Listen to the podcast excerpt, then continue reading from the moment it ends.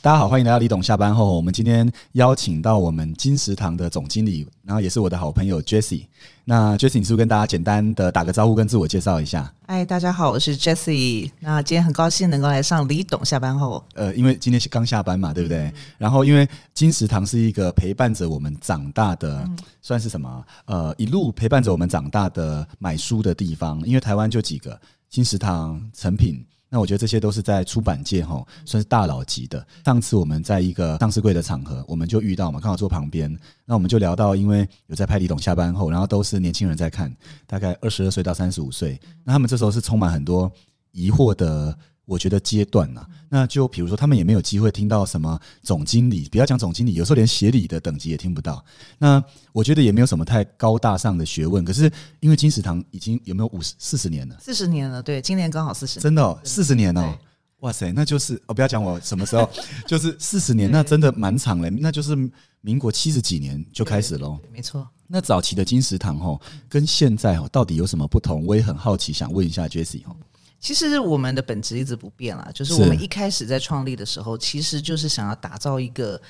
你们家旁边的一个书房的 idea。所以哦那时候，对，所以那时候其实因为大家房子都不会很大，然后你的是书房空间又不大，所以那时候就想说，哎、我们想要开书店，就是想要开在你家旁边，所以我们那时候都往社区的这个方向去发展。所以社区旁边就会开开书店，然后让你很轻松的，任何时候都可以走进来。那时候是打造一个很温馨、亲切这样子的一个书店的形象。哦，对，那你说当时金石堂的概念是想要就是像书店就在你家旁对边这样的对书房，书你家房，你家、哦真你的家啊的，书房的这种概念。所以当时也蛮多分店的，对不对？对，那时候我们最多开到一百家店。全台湾开了一百家店，对，哦，那所以当时大家真的去金石堂，大家最多是买课外书，还是课内书，还是文具？课外书，课外书还是最多。课嗯真外的哦书是占大概我一般来说整个消费会占八成，那时候到八成，然后文具大概两成。哦那，课内书那种教科书那我种，记得还其实是有，对不对？有，可是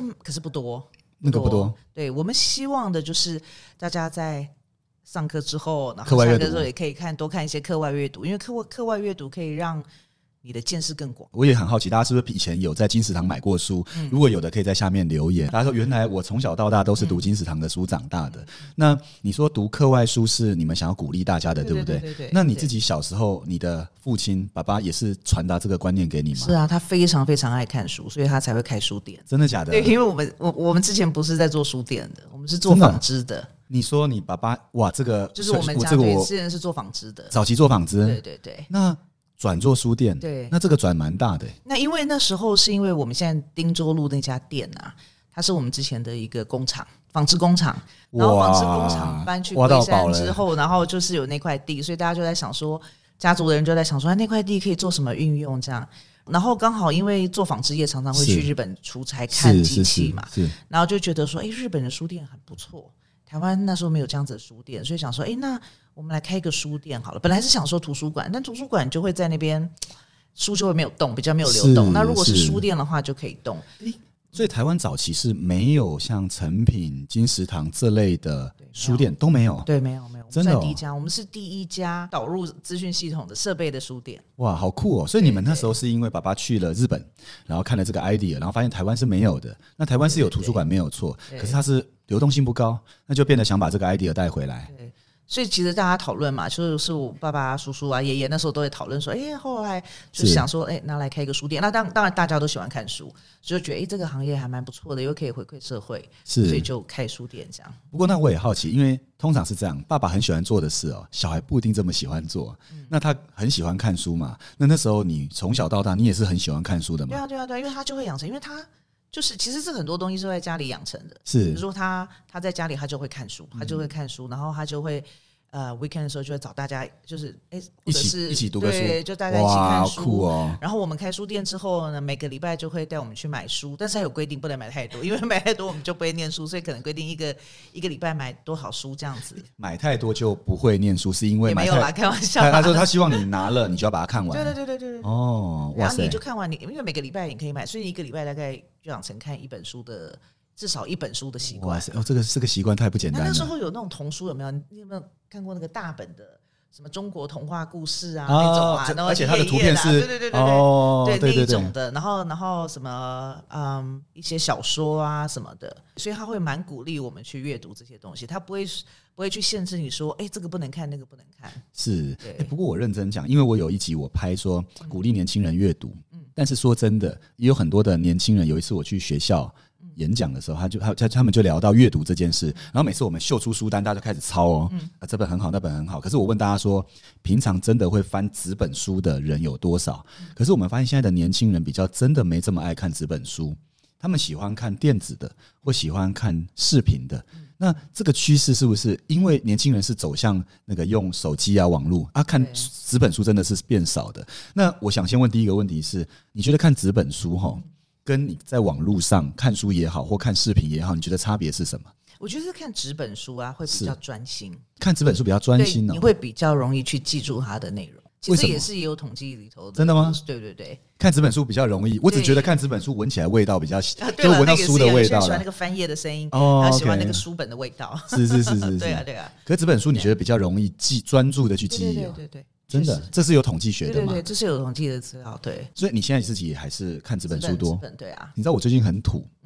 我做一件事是那个以前都看电子报，嗯结果我发现看电子报我就有时候常常分心，嗯赖跳出来。怎么做出来？然后后来我就跟我的助理说：“哎、可以帮我订一下《工商时报》，嗯哼，帮我订一下《经济日报》，我要可以翻的。”嗯哼，然后呢，他就帮我订完，他就，然后他们就念我说你这人不 ESG 不环 保，然后浪费纸张这嗯样子。然后我就说，可是认真讲，我听到诶，正常，如果你吃早餐，你看报纸的时候，嗯然后你自己这样翻阅的时候，那个感觉好像跟我直接用手机这样滑，好像真的不太一对，样、没欸。错，我们家现在也还有报纸，真的假的？我爸都会看报纸，而且他是各种报纸他都会看。每一个都订就这我样爸、子。我妈他们都会看，然后比如说小朋友，我妹、我妹妹他们的小孩看到他们在做这件事情，他也就会觉得，嗯，也会学也会着坐学在着，对对对，因为坐那是在早上餐起桌来一上个仪式嘛，对对对不对对对对，所以有这个仪式，好像感觉好像事情就对变得不太一样对，。所以他们现在哎、小蛮小的，比如说一个二年级，嗯他就已经有养成看书的习惯，哇，那蛮棒的欸。对他就会哎、睡觉之前呢、就会看书啊什么的。是其实看书这种事情，不要把它想的太难了，它就是是是任何书真的都不错。像我们金石堂的网络书店的、嗯就族群大部分都是看动漫、轻动漫的哇，年轻族群，你说你们现在做的网络对对网络族群的那个，算是说电子书，没有不是电子书，不是就电子是书我们在网络上面的那个那群族群啊，是嗯，轻动漫的族群占占最大多数。轻动漫对族群，那你看他们买的书，他们就很舍得去买这些漫画啦、轻小说这样子的书，那那些也都是电子化吗？还是没有纸本纸化本？书，真的这哦，纸本书。哇哦那，其实那些创作，其实你不要看他说什么漫画这样，其实都是蛮有，还还蛮不错的，是是是蛮是不是，错的著作哦，真的哦，对所以连这些类别其实也是还是很多的人是对啊对啊阅读纸本的。对，那我好奇他们是去现场买，还是到网络下订到他家去？网络下订，然后到便利商店取货，这跟以前好像不太一因为样他哈。不要，他有些不要送到家啊，这里有一个关问系，不要让父母知道这件所以事要要情。到超商取货这件事情很重要。哦哦，所以关键是能到，哦、所以跟 Seven 的合作就变得有点重要了。 全家，我们现在跟全全家家、莱尔富比较多，最近才开启 Seven 的通路。哦，所以这个是要因应年轻世代，他有些事情可能要保有一些隐私没有，，所以一开始的时候，其实超商这个取货通路对我们来说就很重要。是对，因为年轻人还有一般来说，其实有时候你不在家里，所以你就必须要去超商取货。是对。那这个 idea 是谁给你们的？就是说你们知道年轻人这件事是对他们是重 要的，呃，电商这个有超商取货这件事情，从很早就有，只是后来我们是发现年轻人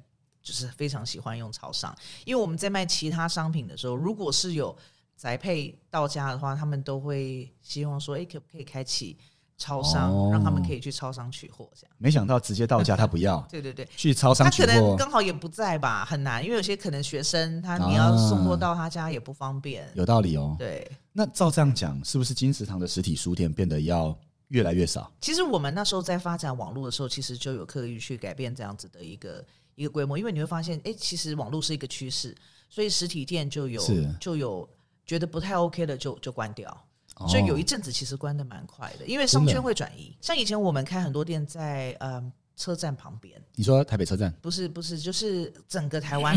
我们哦开蛮各多个的，各个火都车在站车对都在火车站旁哦边。是是是那，后来你会发现，有些有些火车站其实已经旧了，或者怎样，它移位了，或者怎样不行，所以你就对就要把它关掉。像台北市早期的中心在台北火车站，后来移到了东区，对对然后市政府这里，所以你说跟着这些是要移动的。对，商圈会移动，你就是觉得，哎，有些店就可能就不能在那。诶，那意思就是说，假设你要经营一个生意，因为有时候像我举个例，服饰店，嗯还有像书店，那很多的店嘛，那它必须要对商圈的移动是要有敏锐度对的。对对，没错那我听说现在因为早期到了东区，可是前一阵子东区其实也不是很好，他们好像是呃嗯又移到信义区又啊，又又移了，对对就这样对这样动来动去啊。那这些店怎么办呢、就是要经营者不就常常要这边移来移去吗？会啊，所以你们看很多店都是一下子，哎，怎么开了又关了。哦有时候哎、诶可能地点没有选好，我们也我们也会常常也会犯这样子的错啊，就是好像估估算觉得哎、诶好像可以不错去开，然后是可能哎、诶开了不到几个月，嗯诶好怎像么真的又不不太行，跟你 OK 想象中差很多。那有时候就看是你要不要赶快的止跌，就赶快把它关起来，是然那后赶快再去换位置。像以这种书店这种类型哦，要去看说这这个地方适不适合，你觉得有哪些点是哪些地方会是你们很重视的，就觉得应该要符合这些，可能会是这个商圈里会是比较适合的一个条件，以现行的状况啊，就是它比较有哪些要件是重要的。其实像现在我们会去分配通路、独立店和百货公司店，我哦们，我们会有会有这样子的一个分配独。立的一个门市，或者在百货公司里面的独立门就有市，点像街边店街这样边店子，对， OK，我们叫 OK 独立的店，然后有些是在百货公司。是是是是那，现在这个比例大概会是一半一半，因为百货公司或者是商场，它是一个呃比较聚客的地方，是就是有时候周末人什么都人比较多聚人比客较多的地方，对。是是是。那你独立店、街边店的话，就是要比较这种社区型的店，哦，你说社区型就的是店，在在住家或者是办公室。办公室的话，周末就会比较没人，所以还是、啊还是住家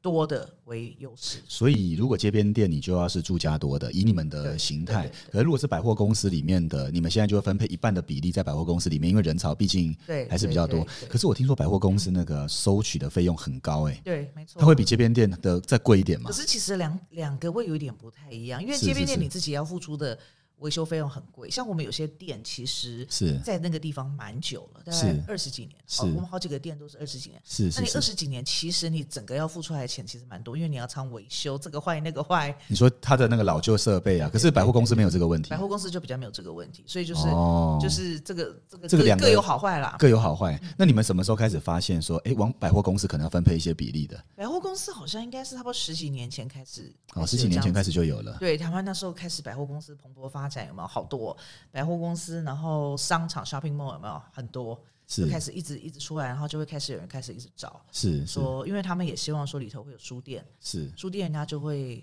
想要来嘛，想要所来以就是等于算是、哦也算是因为可以在百货公司。司里休息、对对看对对书，对对不对？是这样的概念嘛？那 shopping mall 的话会比较是，如果你全家去的话，有没有可能大家的兴趣不太一样？那你对就可以对到对这对个对地对对方，，是是然后，可能爸爸小孩子想要逛书店，妈妈想要 shopping，想然后 shopping 就分层楼对对去对然了，后就分层楼去分流去然了。后大家再集合某个时间点一起吃饭，哦，哎，这个是个也是个蛮有趣对的对现象哦，因为它的经营商模就有点不太不一太样一。样。对因为我们有蛮多的听众是他也想创业，可是他有时候会听听诶不同产业里的商模，而且有些不同商模，比如说他要开餐饮店的，他也会有类似的问题啊，他是要在百货公司里面，或者是他要做街边的模式，那这两种就经营模式商商业的行为不太一样嘛。那因为我知道有很多的人哦，只要是你是所谓的接班吼，因为说坦白的，因为你可能知道爸爸妈妈以前就做这个生意嘛，可是我也好奇一件事是，你还没回来接班以前，你的求学就是对准了以后要接班再求学 嘛？没有哎、没有哎、其实没有，没有吗？ 没有，没有，没有。我我从高中的时候出国念书，是然后那个时候实际上，其实你说未来要做什么，其实没有一个、嗯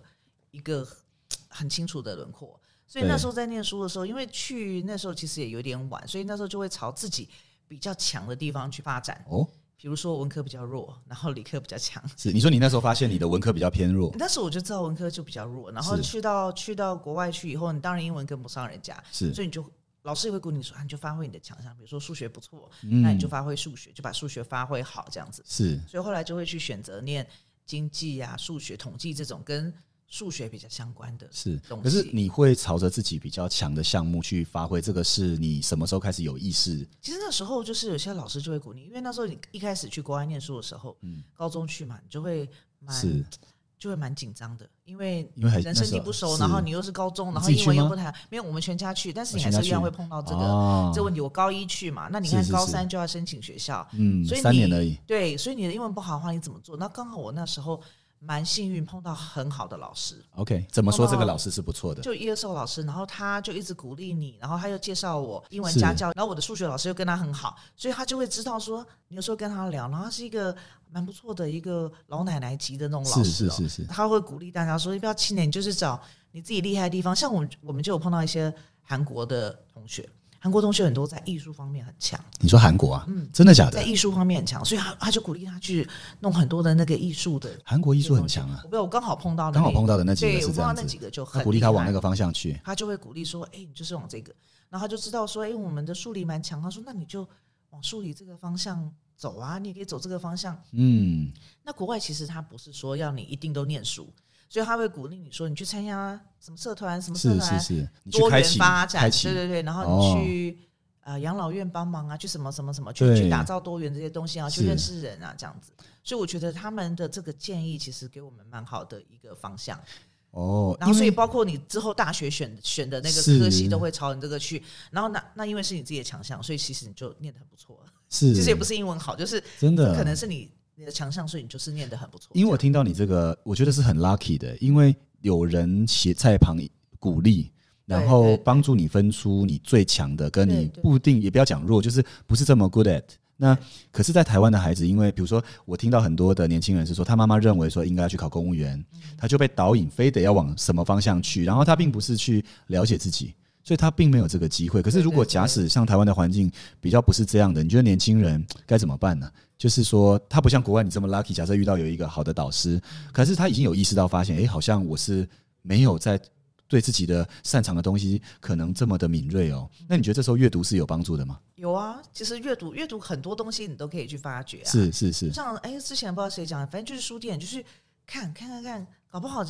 有什么什么类别的东西刚好特别吸引你，哦，然后你就看了以后就对你启发蛮启发很的多。。所以对啊，假使有点迷惘的时候，假设你没有遇到一个像导师这样的人，有时候常去书店走走，因为那些书本可能会启发你，这也是一个蛮好的方法，对不对对？啊，所以金石堂永远都要开门呢，让大家可以去探索一下自己 对诶。对对，所以我我们经常现在新的 logo 就是精彩探索生活这样。哦对不，对哇，哎，这就是个这精彩个的东西你来探索嘛，那你就会有一个不错的精彩的生活。哇，下次如果大家去金石堂，如果进去有发现一些精彩探索的事情，就要来下面留言了， 对啊告诉我对们啊对啊哇，这集里面去了金石堂对后得到哪些启发？因为书很多，是真的很是多，所以真的可以从很多类别你去找到找到真的你有兴趣的